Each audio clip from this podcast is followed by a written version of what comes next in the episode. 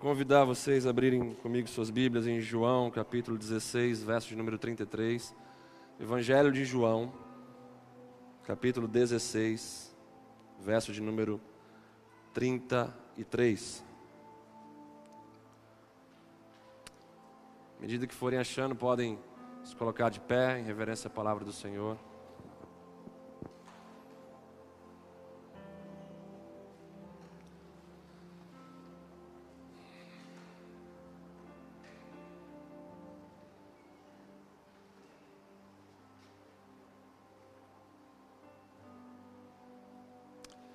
Sabe quando a gente presencia momentos assim, como esse, de apresentar o Murilo ao Senhor, à igreja, se lembrar da Ana, que partiu, uma querida irmã em Cristo, a mãe do Murilo. Marcão aqui contando o testemunho da Lisa, que há um ano atrás também partiu para estar com o Senhor Jesus. A gente pensa muito sobre o propósito do sofrimento em nossas vidas, o propósito das dificuldades. Por que essas coisas acontecem? Onde está o Senhor? Quando o acontecimento é recente, muitas vezes a gente ainda não tem uma clareza do propósito de Deus proporção de tudo aquilo. Mas quando a, o tempo vai passando, a gente vai conseguindo enxergar algumas coisas. A gente vai começando a entender mais os propósitos de Deus. Entender que Ele não nos criou para vivermos de forma passageira aqui nessa terra, mas sim para estarmos com Ele eternamente. Ana mãe do Murilo partiu no melhor momento espiritual da vida dela. O momento que ela mais estava próxima de Jesus. E Deus a recolheu em seu melhor momento. A Lisa fundou um movimento de oração aqui na igreja que já se estende por mais de um ano, ininterruptamente, leva o nome da sala de oração dessa igreja. Sala de oração Lisa Morad. Usada para despertar um povo a orar, a buscar a Deus todos os dias. Todos os dias. Nessa noite a gente vai caminhar um pouco sobre esse tema também. Evangelho de João, capítulo 16, verso de número 33. As Escrituras dizem assim: estas coisas vos tenho dito para que tenhais paz em mim.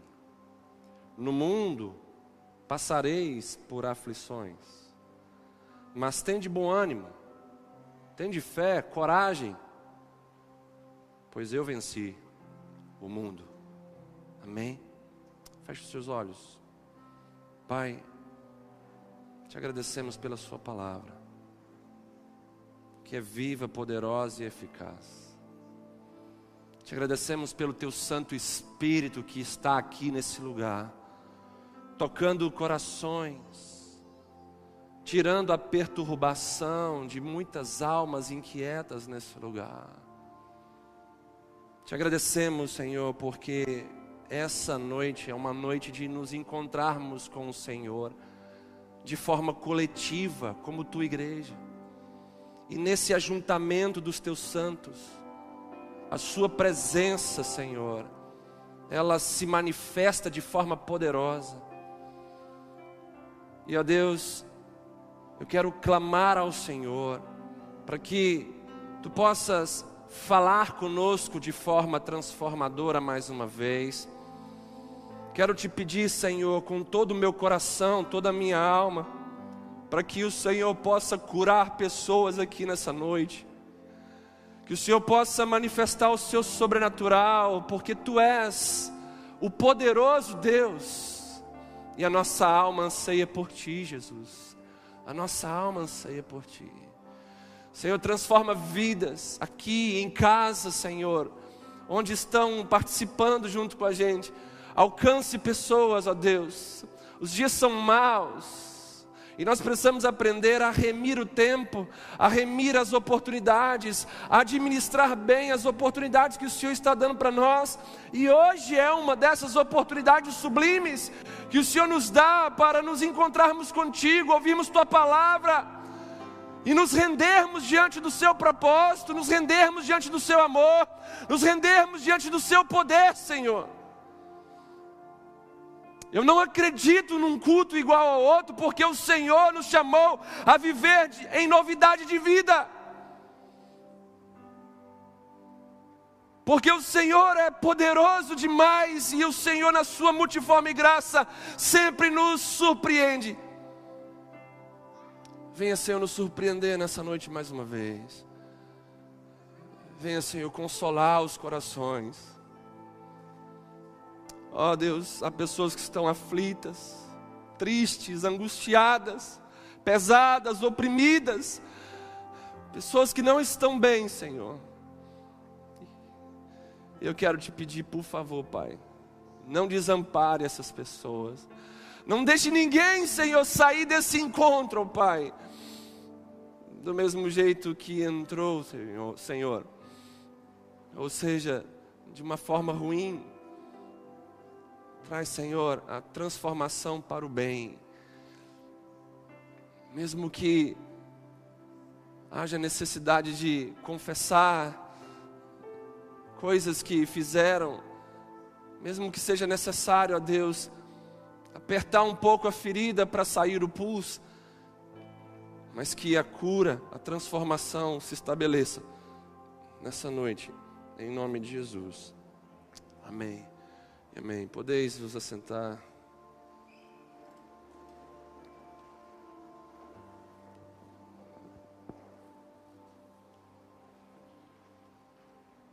O tema da minha mensagem nessa noite é uma promessa consoladora.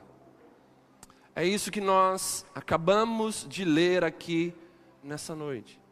E eu quero, assim, nesse início de mensagem, pedir para que todos mantenham o foco naquilo que está sendo ministrado aqui.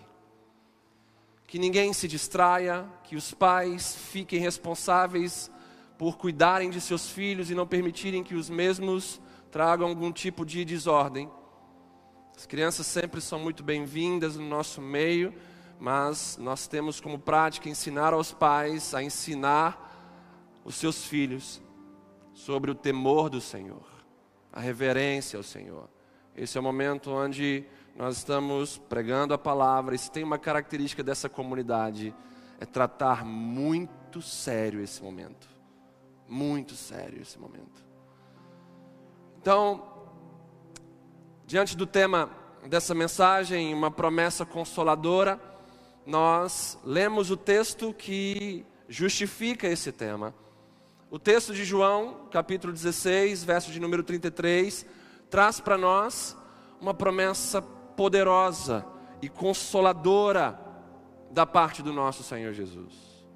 Jesus está aqui se despedindo dos seus discípulos antes de ir para a cruz do Calvário.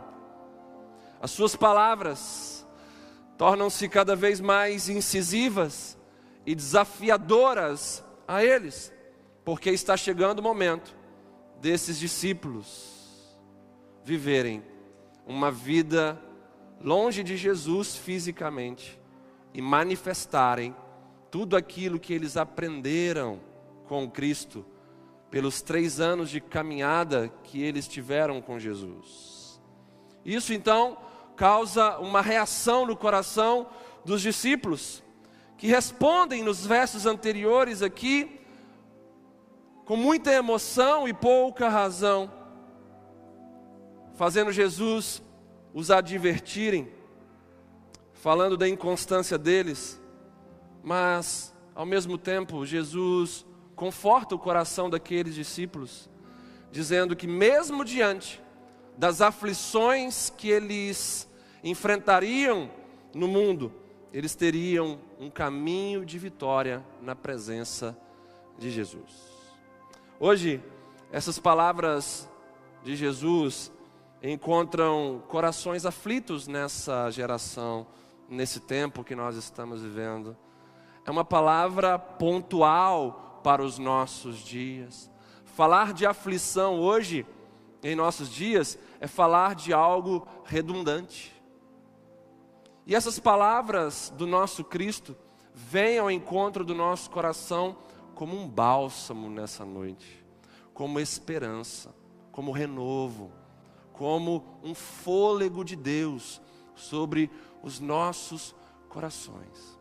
Aqueles discípulos enfrentariam então, posteriormente, inúmeras adversidades, e essas palavras que eles acabaram de ouvir da parte de Jesus, certamente foram como um fogo nos ossos deles. Da mesma maneira, essas palavras do nosso Deus, do nosso Senhor e Salvador Jesus Cristo, que elas possam aquecer o nosso interior, que elas possam incendiar o nosso coração, que elas possam renovar as nossas forças, que elas possam nos encher de esperança. Nós já estamos cansados de más notícias, é verdade ou não é? Nós já estamos cansados de sermos massacrados nessa nação por péssimas notícias. Já estamos, estamos cansados de sermos saqueados por tanto engano, por tanto ódio, por tanta tendência ao mal dentro dessa geração. Mas a palavra do Senhor, como a própria Bíblia diz, a palavra de Jesus é para nós como espírito e vida. Uma palavra que vem ao encontro do nosso espírito e nos traz uma inclinação correta. Uma palavra que vem de encontro ao nosso interior e nos traz uma disposição agradável a Deus. E com essa disposição agradável a Deus, essa palavra produz vida em nós, produz vida em abundância em nós. Que essa noite seja uma noite onde o Espírito Santo de Deus sopre sobre o meu coração, o seu coração, o seu coração, palavras de vida eterna palavras que tragam o espírito, a boa inclinação e vida dentro de nós. Provérbios 12, 25 vai falar o seguinte: a ansiedade abate o coração do homem, mas a boa palavra o alegra. E essa boa palavra é a palavra que nós estamos ministrando nessa noite. A ansiedade pode abater o coração da gente, mas a boa palavra é o antídoto de Deus contra toda perturbação na nossa alma. A boa palavra nos alegra, a boa palavra nos edifica, nos restaura, nos renova, nos faz sair daqui nessa noite de uma maneira diferente para a glória de Deus. Diga em voz alta, levante a sua mão em casa também, diga em voz alta: nessa noite eu irei sair desse encontro de maneira diferente. Diga mais alto: nessa noite, eu vou sair desse encontro com Deus de uma forma diferente, em nome de Jesus. Sabe, irmãos, nós estamos vivendo num momento onde nós precisamos entender as artimanhas do diabo. Há quatro meses a igreja do Senhor tem sofrido com a dificuldade de se congregar. E dentro desse tempo, nós temos então vivenciado inúmeros desafios. Pessoas que estão vivendo um desafio com a constância espiritual. E o diabo, por ser covarde, ele sempre ataca a gente nas nossas vulnerabilidades. Então, os jovens são muito atacados. Hoje a internet se tornou para nós tanto um canal de bênçãos para sermos edificados, quanto um canal de maldição para sermos corrompidos. É um período também que, mesmo diante de propostas evangélicas, gospel, temos inúmeras heresias que estão ensinando um outro evangelho para as pessoas, que estão corrompendo o coração das pessoas, e isso se revela claramente no pós-encontro, no pós-culto online, ou seja, a transformação não se torna sustentável, a transformação não se torna consolidada. Mas nessa noite, nós temos o privilégio de ouvirmos da parte do Senhor a Sua pura e genuína palavra, que tem o poder de nos libertar pela essência da Sua verdade. Hoje, as palavras do nosso Senhor Jesus encontram inúmeros corações aflitos, que carecem da sua paz, essa paz que excede todo entendimento, essa paz que a gente não consegue entender, que tudo ao nosso redor está ficando ruim e dentro da gente está ficando bom. Essa é a paz que excede todo entendimento. É uma paz que você não consegue justificar pelas coisas que estão acontecendo ao seu redor. Você só consegue entender essa paz por aquilo que está acontecendo dentro de você, e você entende isso como algo sobrenatural, como algo que, humanamente falando, a gente não tem condição de entender, apenas de crer que algo poderoso e sobrenatural está acontecendo dentro da gente. Hoje, o mundo que a gente vive está ainda mais intenso a nível de aflições. E esse é o momento de nós respondermos de maneira cristã, de maneira madura, a todo, a todo esse cenário que não está vindo para nos matar, está vindo para nos ensinar. O sofrimento não é o nosso coveiro sobre a ótica cristã espiritual. O sofrimento é um professor para mim, para você. As aflições são professoras nossas, que vêm para nos ensinar a sermos mais parecidos com Cristo Jesus. Então, diante dessa introdução, desse cenário que nós estamos pintando aqui, da realidade que vivemos, de um mundo repleto de aflições, vamos mergulhar em profundidade nessa palavra consoladora para as nossas vidas. Primeira coisa, eu quero dividir esse verso 33 em três partes. E a primeira parte eu quero compartilhar com vocês, pensar com vocês, é a seguinte: Estas coisas vos tenho dito, para que tenhais paz em mim. Que coisas são essas que Jesus se refere aqui nessa conversa com os seus discípulos? Essas coisas estão descritas nos versos anteriores, que em resumo falam da missão de Jesus na cruz. Estas coisas vos tenho dito para que tenhais paz em mim. Ou seja, a minha missão na cruz está próxima e agora eu estarei cumprindo ela. E tudo isso que eu farei por vocês é para que vocês possam ter paz em mim. A missão de Jesus envolveu o que? Derrotar os nossos maiores inimigos: o diabo, o pecado, o mundo, a morte, o inferno. E depois disso, conforme diz o verso 32, ele volta para o Pai. Jesus está falando sobre a sua missão e o seu desejo de voltar ao Pai carregando uma tarefa cumprida, dizendo: Pai, tu me destes uma missão e eu estou agora trazendo a ti o cumprimento dessa missão. O Senhor amou o mundo de tal maneira que me deu para que todos aqueles que crescem em mim, na minha obra, no meu sacrifício, não morressem, mas tivessem vida eterna, então eu cumpri essa missão. Todo filho, quando cumpre uma tarefa, ele quer retornar para o pai e dizer para o pai sobre o cumprimento dessa tarefa. Foi isso que Jesus estava comunicando com aqueles discípulos. Essas coisas vos tenho dito para que tenhais paz em mim. Eu vou ir para a cruz derrotar os inimigos que vocês jamais poderiam derrotar, para que depois disso eu volte para a casa do meu pai, para me alegrar com ele perante o cumprimento da tarefa que ele me deu. Em outras palavras, é como se Jesus estivesse dizendo: Eu vou agora resolver o maior problema na, da vida de vocês.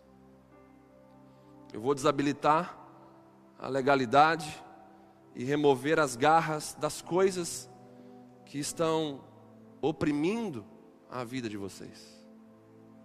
Sem Jesus, Efésios 2, verso de número 1, vai dizer o quê? Nós estávamos mortos em nossos delitos e pecados.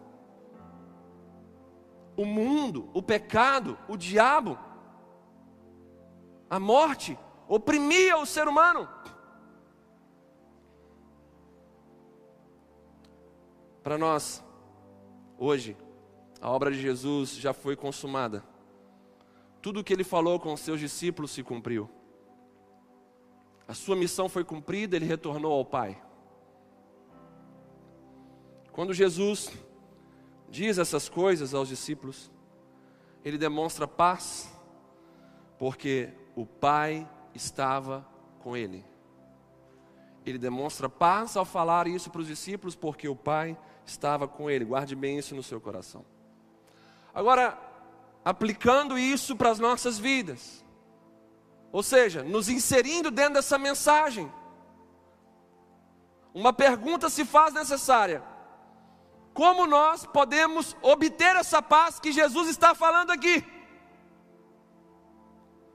Primeiro, nós teremos essa paz entendendo o que Jesus fez por nós. Nós só conseguiremos ter essa paz se nós de fato entendermos o que Ele fez por nós. E para te ajudar a se inserir dentro desse entendimento, o que Jesus fez por nós, de forma bem resumida, foi que a dívida nossa foi transferida para a conta dele, enquanto que a sua infinita justiça foi transferida para a nossa conta.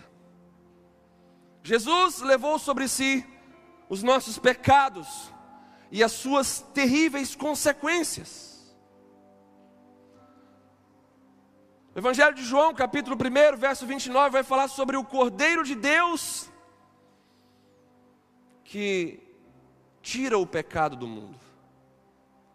Note bem que o texto de João 1, 29 não vai falar que o cordeiro apenas tirou, vai falar que ele tira o pecado do mundo. O verbo está no presente. Jesus morreu há dois mil anos atrás. O que, que isso significa, pastor? O cordeiro tira o pecado do mundo ou seja, de todas as pessoas que creem em seu santo nome, de todos os povos, tribos, raças, nações. Jesus, mesmo morrendo há dois mil anos atrás, tem ainda hoje poder sobre todos aqueles que estão oprimidos por esse mundo oprimidos pelo pecado, pelo maligno. Os efeitos da morte de Jesus são poderosos e atuais. Isso significa que ainda hoje pessoas são libertas de seus pecados. Ainda hoje pessoas são libertas da culpa, do medo, Pessoas ainda hoje são libertas de enfermidades oriundas do pecado. Ainda hoje pessoas são libertas da opressão, da angústia, das aflições. Com esse entendimento, resta a mim e a você ir até Jesus. Com coragem, ousadia e intrepidez. Acessando então a paz que o seu sacrifício nos trouxe. Hoje é dia de você que está aí em sua casa, que está aqui conosco no templo, que está aí angustiado, oprimido. É tempo de você acessar a paz que o sacrifício de Jesus trouxe a você. Entendendo que ele te substituiu. E isso deve gerar em você constrangimento, que te leve à gratidão e a gratidão te levar então à rendição. Então nós precisamos, em primeiro lugar, para provarmos a paz que esse texto está falando, a paz que Jesus nos dá, devemos entender o que ele fez por nós. E o que Jesus fez por nós foi algo que nós jamais poderíamos fazer por nós mesmos. Ele pegou a nossa dívida, trouxe para sua conta, pegou a sua justiça e depositou na nossa conta. A cruz era para que eu e você sofrêssemos e morrêssemos nela, mas Ele nos substituiu. E ainda hoje, como Cordeiro Santo de Deus, continua libertando pessoas de seus pecados, seus medos, culpa, angústia, enfermidade, enfim, uma série de males. Isaías 53, 5 vai dizer: O castigo que nos traz a paz estava sobre ele. O castigo que nos traz a paz estava sobre ele. Você pode dizer isso em voz alta? O castigo que nos traz a paz estava sobre ele.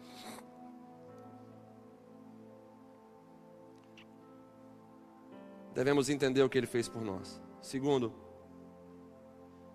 nós devemos ter o Pai ao nosso lado. O verso 32 vai falar isso. Vós me deixareis sozinho, diz o Senhor Jesus, mas eu não estou desamparado, pois o meu Pai está comigo. Isso fala de como Jesus conseguiu experimentar paz próximo ao momento de profunda dor.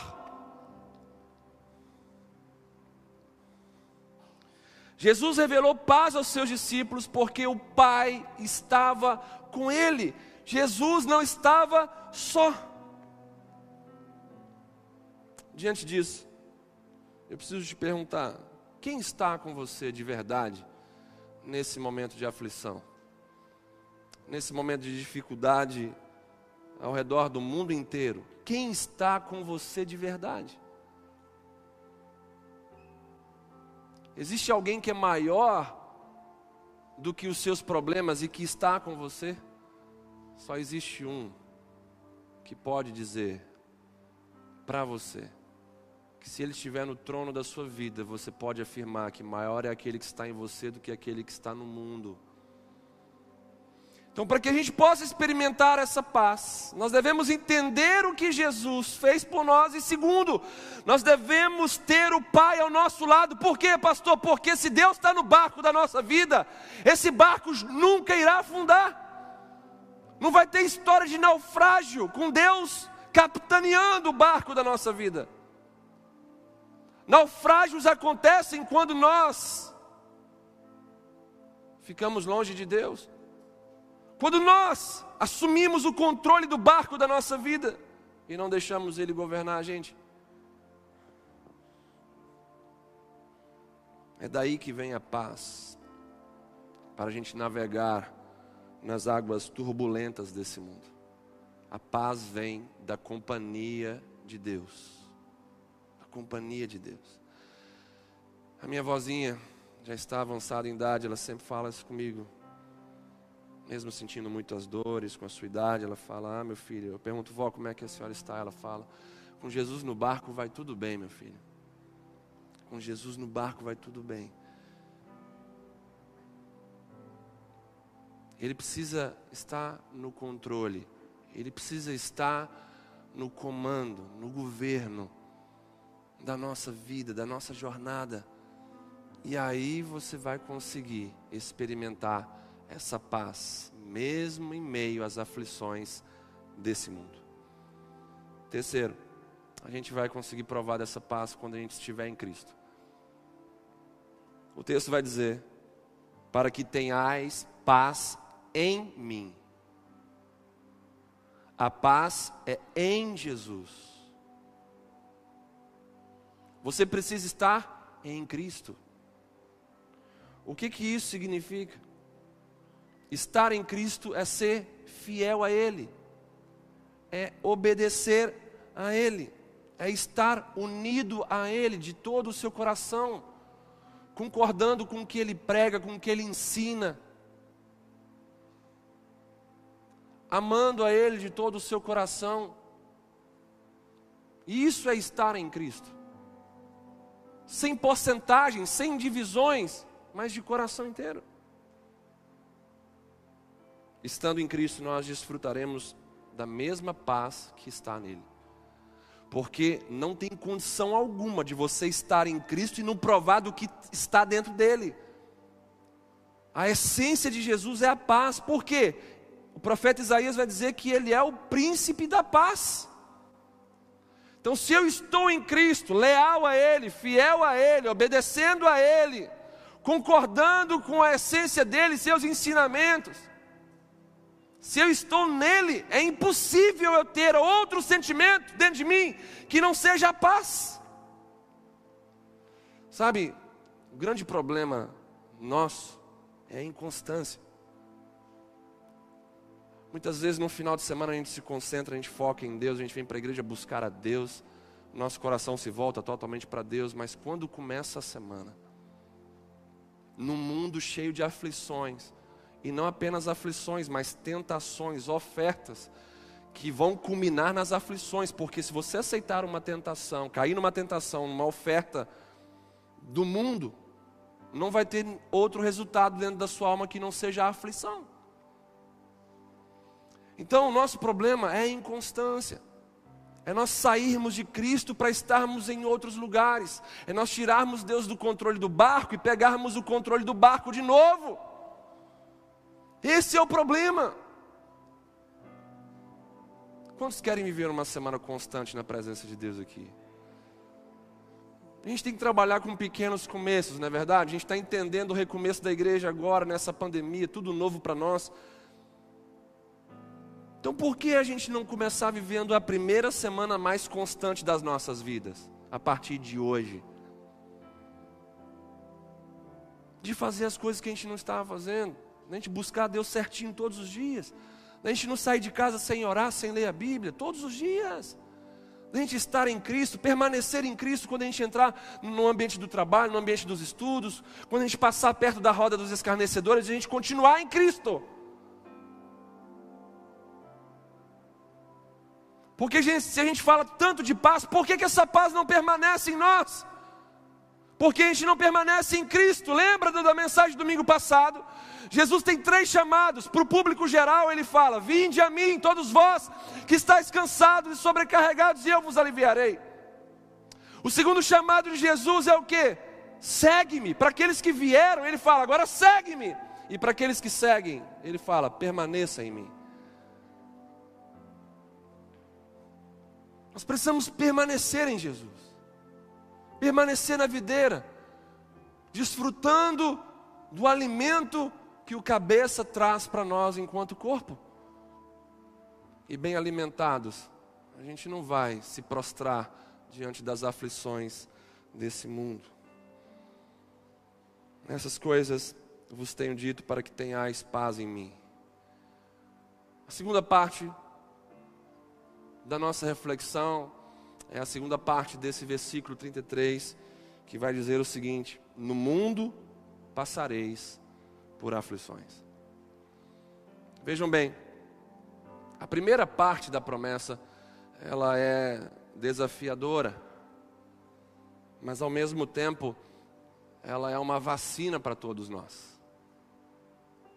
É uma vacina com o propósito de desenvolver vigilância. No mundo passareis por aflições. Uma mensagem que é dificilmente pregada. pelos adeptos da teologia da prosperidade, que pregam um triunfalismo herético, que diz que o crente não adoece, que o crente não pode ser pobre, que o crente não passa por dificuldades. Que o crente nunca vai ser cauda, sempre será a cabeça. Que o crente nunca perde. Que o sofrimento não é de Deus.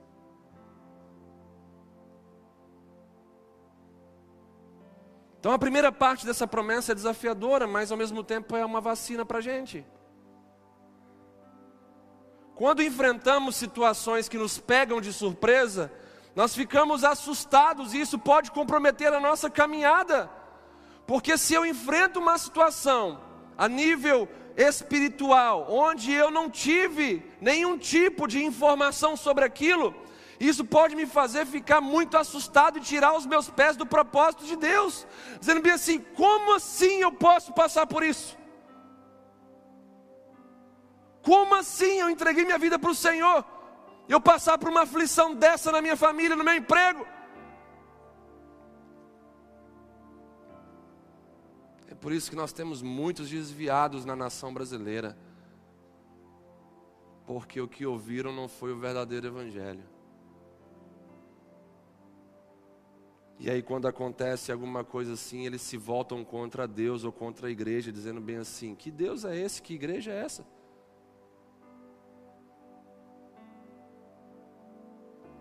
Que permite a gente passar por essas coisas. Foi só eu entrar na igreja, entregar minha vida a Jesus e começar a passar por essas situações.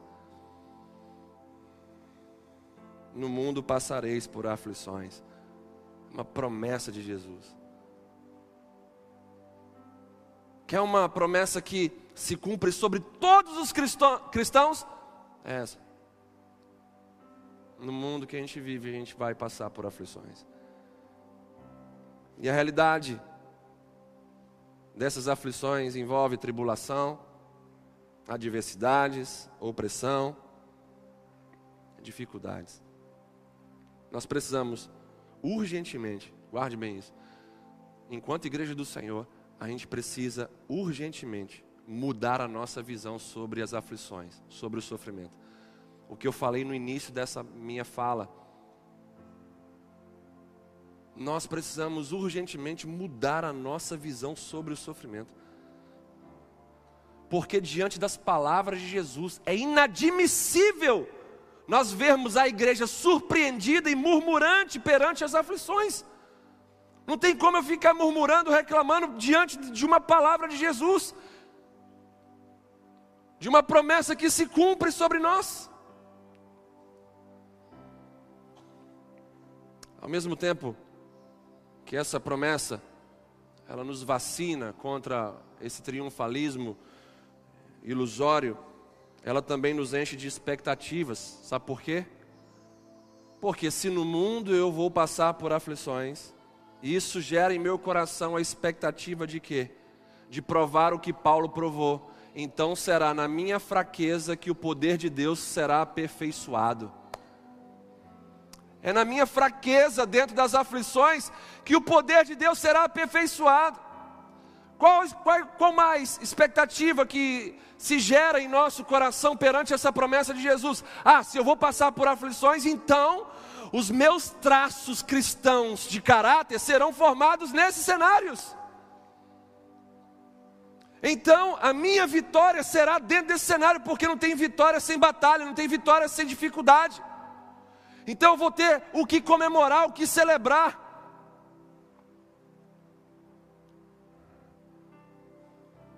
E aí eu vou criar uma expectativa. No mundo passareis por, aflições, aflições. Eu vou criar uma expectativa baseando-me no ouro. O ouro é refinado no mais alto fogo. Isso quer dizer que eu vou me parecer mais com Jesus a partir das aflições. Quem está me entendendo aqui, diga amém, diga um glória a Deus aí. Sabe? Quando Paulo chega em Corinto, ele vai procurar não dons, talentos. A igreja era talentosa, a igreja tinha muitos dons, mas algo me marca quando Paulo chega ali na igreja em Corinto e ele vai e fala: Eu não estou procurando nada além do Cristo crucificado na vida de vocês. Eu quero encontrar aqui cristãos que tenham o caráter do Cristo crucificado, do Cristo que renunciou. Eu quero ver pessoas de fato autênticas no Evangelho, que negaram a si mesmos para que Cristo pudesse se manifestar neles, que crucificaram suas vontades, seus desejos, para viverem como Cristo. Chega de brincarmos de cristianismo, Chega de ficarmos pedindo a Deus, entrando em cultos como esse, apenas como mendigos espirituais. Deus quer algo muito maior para nós do que uma bênção, Ele quer um relacionamento com um abençoador. E é aí que muda toda a nossa vida, porque quando você busca em primeiro lugar o reino de Deus, e a sua justiça, ou seja, o governo de Deus sobre você e as leis desse governo, as suas necessidades básicas te serão acrescentadas. Tudo aquilo que você de fato necessitar, Deus vai te prover. E você vai, não vai precisar ficar mendigando coisas como nós temos visto hoje. Tantas pessoas querendo apenas as mãos de Deus. Imagine se você tivesse pessoas correndo atrás de você querendo somente aquilo que você pudesse dar a elas. Certamente você não trataria bem esse tipo de pessoa, mas Deus não é como você. Deus não é como a mim. É por isso que a gente tem uma crise de identidade na igreja do Senhor. Porque é impossível alguém se parecer com o objeto da sua adoração, conhecendo apenas as suas mãos se você não conhece a face, se você não olha no olho, se você não olha na cara, você jamais vai se parecer com Cristo. É tempo de mudar em nome de Jesus. E a gente muda no meio das aflições. Amém, gente? A gente muda no meio das aflições, a gente muda no meio das tribulações, a gente fica mais dependente de Deus em momentos como esse, a gente fica mais sensível em momentos como esse, a gente fica mais aberto em momentos como esse. Vamos aproveitar todo esse cenário para nos parecermos mais com Cristo. Vamos mudar a nossa vida a partir daquilo que Ele tem proporcionado a mim e a você. É uma escola, é um treinamento, gente. E sabe, tudo isso é programado pelo Senhor conforme seu sermão profético. E não espere que as coisas vão melhorar, porque a descrição para o tempo do fim é como uma mulher em trabalho de parto. Nós estamos apenas no prelúdio das primeiras contrações. E a palavra de Deus vai continuar se cumprindo de forma a nos revelar que as contrações vão se intensificar e o espaço de tempo vai diminuir. Se você for reprovado na pandemia do coronavírus, certamente você não vai permanecer firme na grande tribulação se você estiver vivo. E a Bíblia fala que será o momento mais terrível da história de toda a humanidade. É tempo da gente crescer para baixo, gente. É tempo de conhecer a face e parar de ficar mendigando as mãos. É tempo da gente ter um relacionamento de verdade com Jesus. É tempo da gente parar de ficar se relacionando com Jesus apenas nos domingos à noite. É tempo da gente se relacionar com Ele a vida inteira. É tempo da gente ter de fato uma amizade com o Senhor. Sabe o que João 15, verso 13 vai dizer? Ele vai falar do amor de Jesus por nós. Ele vai falar que amor é esse, ao ponto de Jesus dar a sua vida em favor dos seus amigos. E Ele nos chama de amigos, gente. Vamos honrar esse amor, esse sacrifício. Continuando, a última parte desse versículo. Mas tem de bom ânimo, eu venci o mundo. A primeira parte da promessa é uma vacina para a gente. É um batismo de realidade. No mundo vocês vão passar por aflições. E agora a gente vai entrar na segunda parte da promessa. Quando Jesus diz: Mas tem de bom ânimo, eu venci o mundo. No mundo passareis por aflições, fiquem ligados, vigilantes. Vocês não viverão um mar de rosas. Ontem eu estava assistindo o filme do apóstolo Paulo, um filme mais recente. Veja lá a perseguição dos cristãos no ano 67 em Roma. Pelo enlouquecido imperador Nero.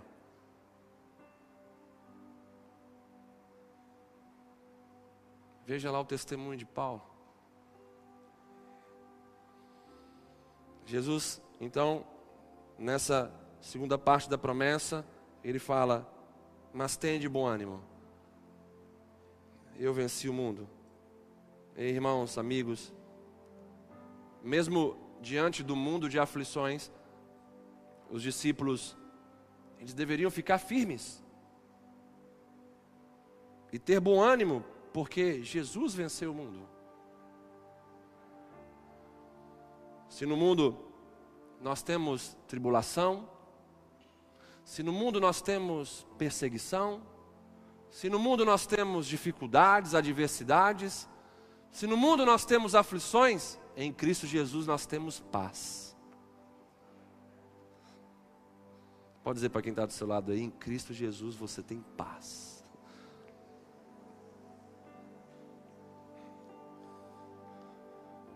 Queridos, 1 João 5, versos 4 e 5 vai dizer o seguinte: Porque todo o que é nascido de Deus vence o mundo, e esta é a vitória que vence o mundo, a nossa fé. Qual é a vitória que vence o mundo, igreja? A nossa fé. Quem é o que vence o mundo senão aquele que crê ser Jesus, o Filho de Deus? A fé em Cristo Jesus nos faz vencer o mundo. Por quê? Porque a fé em Cristo nos reveste da vida dele. Quando eu acredito em Jesus, eu sou revestido pela sua vida, ou seja, pelas suas virtudes, pelo seu caráter. Eu quero trazer um exemplo bem cotidiano para nós entendermos isso melhor aqui. Quando eu estou com dor muscular, eu tomo um remédio, um anti-inflamatório com relaxante muscular, que ele passa a interagir com a minha dor e me fazer vencer a enfermidade, o meu mal-estar. Agora, eu só tomo esse remédio porque eu acredito nele. Eu só tomo esse remédio porque eu acredito na eficácia desse remédio, na segurança desse remédio. Eu só tomo esse remédio porque eu conheço outras pessoas que tomaram esse remédio e foram então curadas. Eu só tomo esse remédio porque pessoas deram um bom testemunho dele, porque os órgãos competentes provaram que ele é seguro e eficaz. Tomadas as devidas proporções naquilo que quero falar, é assim que funciona com a nossa fé em Cristo. Nós precisamos crer que Jesus venceu o mundo.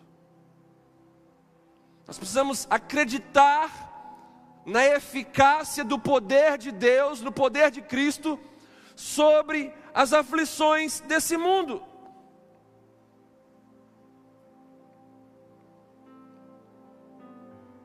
Nós precisamos acreditar no poder da interação entre a unção de Jesus e as dores desse mundo. Jesus é o remédio para as aflições desse mundo. Entendam isso. Jesus é o remédio para as dores, sofrimentos, para as aflições desse mundo. Por dois mil anos, a igreja ela tem tomado esse remédio e tem vencido o mundo. Por que, que eu tomo esse remédio? Crendo em Jesus, perante os desafios desse mundo. Por que, que eu tomo esse remédio e não ajo como as pessoas do mundo? Não me vingo, não faço justiça com as próprias mãos, não pago com a mesma moeda. Por quê? Porque se eu fizer isso, eu não vou estar trazendo cura, mas sim uma maquiagem para as minhas emoções, para minha alma, para o meu coração. Mas eu quero um remédio que me cure.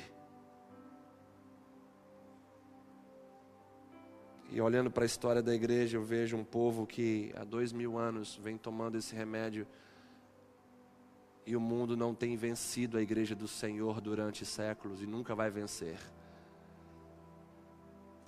O mundo nunca venceu a igreja porque a igreja sempre tomou o remédio da fé em Jesus. E por tomar esse remédio, venceu o mundo como Jesus venceu. 1 Coríntios 15, 57 vai dizer o seguinte: Graças a Deus que nos dá a vitória por intermédio de nosso Senhor Jesus. Você pode dizer isso comigo em voz alta? Graças a Deus que nos dá a vitória por intermédio de nosso Senhor Jesus. Aleluia. Jesus então, ele fala para aqueles discípulos terem bom ânimo. Ter bom ânimo significa ter fé, coragem, força. Jesus ele sabia que os discípulos enfrentariam muitas coisas difíceis no mundo. Agora imagine Jesus dizendo isso para você agora, como de fato está dizendo. No mundo vocês vão passar por aflições, mas tem de bom ânimo, eu venci o mundo. Jesus, ele sabia o tamanho do desafio, e então ele trouxe uma palavra à altura desse desafio. Quando ele diz: Tenham bom ânimo. Eu venci o mundo. Não foi apenas o ter bom ânimo, senão ficaria muito vazio. Mas ele disse: Eu venci o mundo. Eu abri um caminho para vocês. É possível vencer. Se vocês estiverem em mim, vocês terão a essência que me fez vencer o mundo dentro de vocês. Jesus ele fala da dor, da aflição. Jesus, ele fala do tratamento, do bom ânimo. Jesus fala da cura. Eu venci o mundo. Quando nós éramos crianças, talvez a maioria que está aqui participando desse culto se lembre de situações assim. Passamos por ocasiões onde bateu um medo no nosso coração e até um certo desespero. E ali nós chamamos os nossos pais e eles tiraram o perigo de perto da gente. E quando os nossos pais tiraram o perigo de perto da gente, a gente seguiu a trajetória de maneira segura, pacífica, feliz. Da mesma forma, Jesus, ele tirou o poder do mundo do nosso caminho. O mundo tinha antes de Jesus um poder de opressão, de escravidão, de influência, absurdamente terrível. E Jesus retira o poder do mundo do nosso caminho. Ele retira também o mundo de dentro de nós, nos ensinando sobre arrependimento. E isso nos possibilitou então caminhar num novo e vivo caminho, livre das garras desse sistema maligno e opressor. Não é o mundo que define o que eu penso, é Jesus e a Sua Santa Palavra que define os meus pensamentos. Hoje, nas redes sociais, que é o palco das hipocrisias, pessoas querem determinar o que eu penso.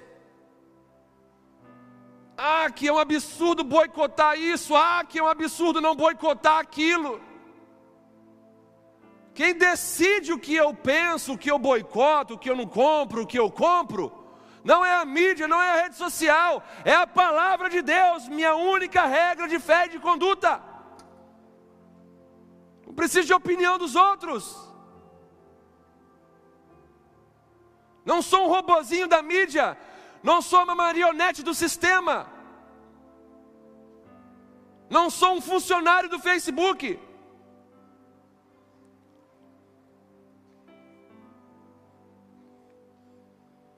Quando Jesus tira o poder do mundo do nosso caminho, ele abre o caminho e diz: Venham, o mundo não tem mais poder sobre vocês.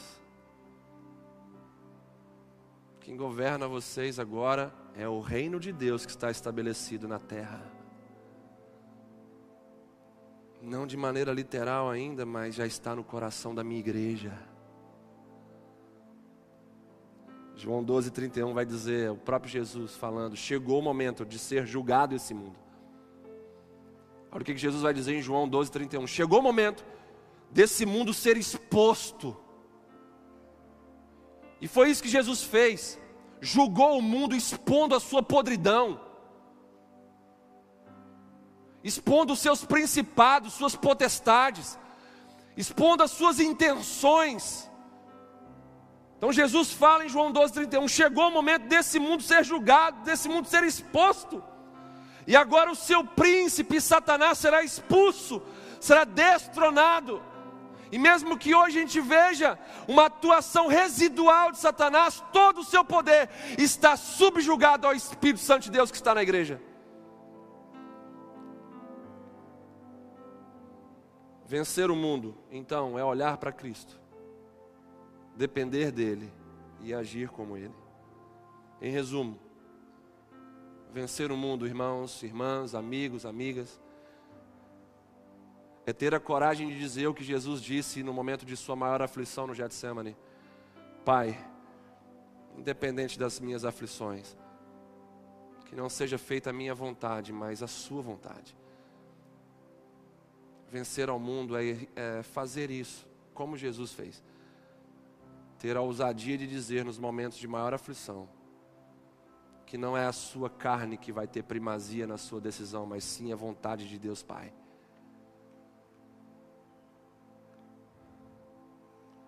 esse mundo certamente ele vai continuar a nos atacar.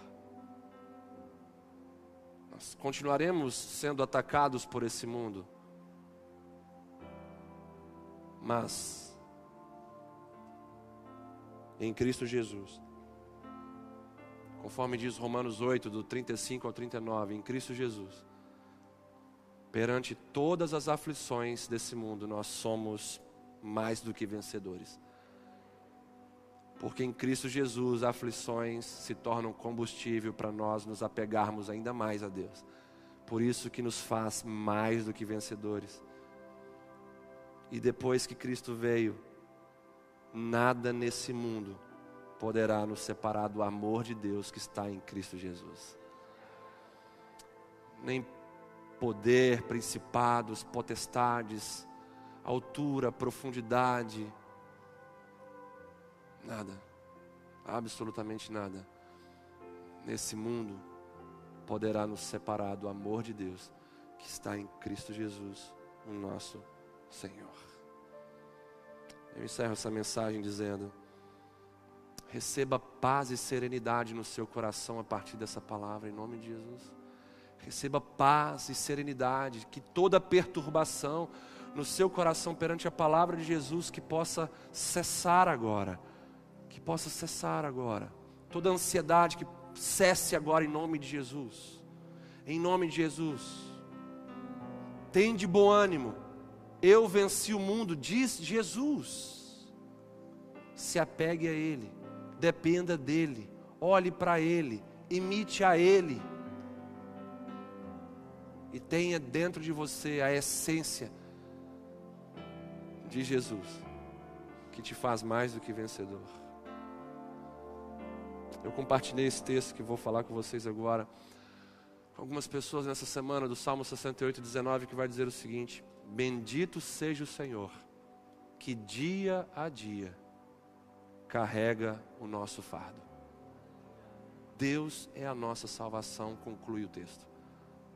Bendito seja o Senhor, que dia a dia leva, carrega o nosso fardo. Jesus é esse, que se nós estivermos sobrecarregados, Ele não nos deixa caminhar de forma sobrecarregada. A carga é nossa, sobrecarga não é nossa, sobrecarga é de Deus, e Ele está disposto a carregar isso por nós. Que toda perturbação no nosso interior, nesses dias de pandemia, nesses dias de instabilidade na nação, no mundo, que toda perturbação caia por terra diante da palavra consoladora de Jesus. No mundo passareis por aflições. Aí você vai olhar e dizer bem assim: não estou passando por isso à toa. Tenha de bom ânimo. Eu venci o mundo. E aí você vai perceber que todas essas palavras que ele te disse até então é para produzir o mesmo que ele teve como objetivo produzir no coração dos seus discípulos Todas as palavras que tenho vos dito nessa noite, diz o Senhor, é para que tenhais paz em mim. Porque eu já cumpri a minha missão na cruz do Calvário por vocês. E ainda hoje o poder do meu perdão, do meu amor, da minha graça, da minha bondade, da minha misericórdia atua sobre vocês. Então, ainda hoje, eu perdoo pecados. Ainda hoje eu liberto cativos. Ainda hoje eu salvo os perdidos. Ainda hoje eu curo os enfermos. Ainda hoje eu, eu retiro a culpa do coração das pessoas. Ainda hoje eu tiro aquilo que está trazendo o encurvamento das pessoas. Eu tiro esse fardo, eu tiro essa sobrecarga. Ainda hoje eu saro feridas. Ainda hoje eu transformo pessoas. Ainda hoje a minha paz raia como o sol meio-dia no coração das pessoas. Ainda hoje, irmãos essas coisas que vocês ouviram são palavras de vida eterna. Eu fiz questão de ser bem expositivo, de falar a palavra de Deus pura, genuína. Essas palavras que vocês ouviram, para que vocês tenham paz nele. Não é novidade que vocês estão passando, que nós estamos passando. As aflições estão dentro da economia de Deus. Estão dentro do seu propósito, estão dentro da sua promessa. As aflições não são novidades para a gente. Agora, o que nós aprendemos nessa noite foi como responder às aflições. Como reagir às aflições. Elas não vão diminuir, irmãos. Elas não vão diminuir. Eu pagaria caro diante do tribunal de Deus se eu não fosse verdadeiro com vocês nessa noite e dizer isso. É como se eu fosse um general e vocês, os soldados, estivéssemos diante de uma batalha iminente, terrível. E eu começasse a falar com vocês: não se preocupem, vai ser tranquilo, adversário não tem esse poder, o cenário não vai nos perturbar, fica de boa ficasse falando outras coisas aqui com vocês. Ei, lembre-se disso. As mulheres que já estiveram, estiveram grávidas sabem disso. As contrações, quando elas aumentam, quando elas começam, elas não param. As contrações, quando se iniciam, elas não param. E Jesus vai falar em seu sermão profético de Mateus 24 que no tempo do fim, acontecimentos como esse, que abala toda a terra, vão se intensificar. E esse intensificar, ele vai ficar cada vez mais constante. Faça uma pesquisa sobre terremotos, um dos sinais do princípio das dores. A terra nunca tremeu em toda a sua história. Minha avó falando dos bisavós dela, dizendo assim: Isso a gente nunca imaginou acontecer no nosso país, essa pandemia. ela falou de um resquício de gripe espanhola, mas falou que nunca viu algo tão impactante acontecer sobre o Brasil e sobre o mundo. Conversa com os antigos. Não dá para ficar brincando de, de ser crente, de ser cristão, dando a nossa vida para Netflix dando o nosso coração para a televisão, para o entretenimento?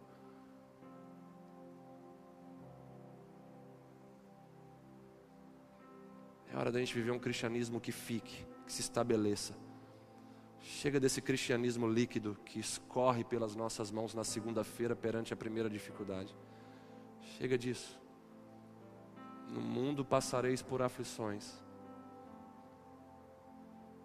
mas tem de bom ânimo eu venci o mundo. Para ter paz, tem que estar em Jesus. Não dá para ficar no mundo durante a semana e em Jesus no domingo. O muro da divisão não é de Deus. Quem aceita pedaços é o diabo. Deus me quer por inteiro. Tudo que Jesus disse para nós nessa noite é para que tenhamos paz nele mesmo diante de um cenário tão perturbado, aflito, como esse que estamos vivendo. Basta conhecer a Cristo, crer nele, depender dele e seguir os seus passos. Que toda aflição vai se transformar em pérolas no nosso caráter. Vamos ressignificar a aflição. Vamos redefinir o sofrimento. E parar de ficar chamando essas coisas de praga. Parar de ficar chamando essas coisas de derrota. Vamos glorificar ao Senhor em todas as coisas. Viver bem só quando tudo está bem é muito fácil. Vamos aprender a ser felizes com Jesus no meio da tribulação. Vamos aprender a ser gratos no meio das nossas perdas.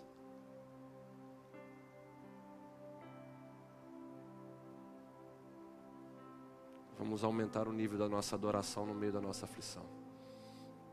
Feche os seus olhos. Pai, obrigado pela tua palavra.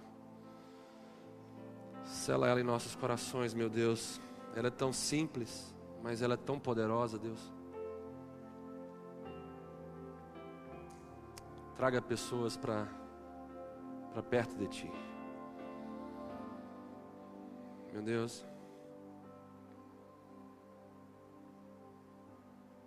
Traz o filho pródigo de volta para casa.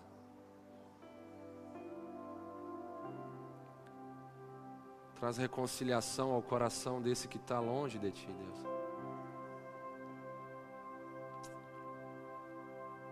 Traz o perdido para um lar, pela primeira vez na vida dele. Um lar onde ele tem um pai, uma identidade, um propósito, um destino. Senhor, nessa noite de cumprimento de ordenança, de nos assentarmos juntos como família do Senhor ao redor da tua mesa, da tua ceia. Que ao comermos e bebermos do pão e do cálice que renovemos hoje, Deus, a nossa aliança contigo para que a nossa caminhada ela seja mais verdadeira, mais profunda. Em nome de Jesus. Em nome de Jesus.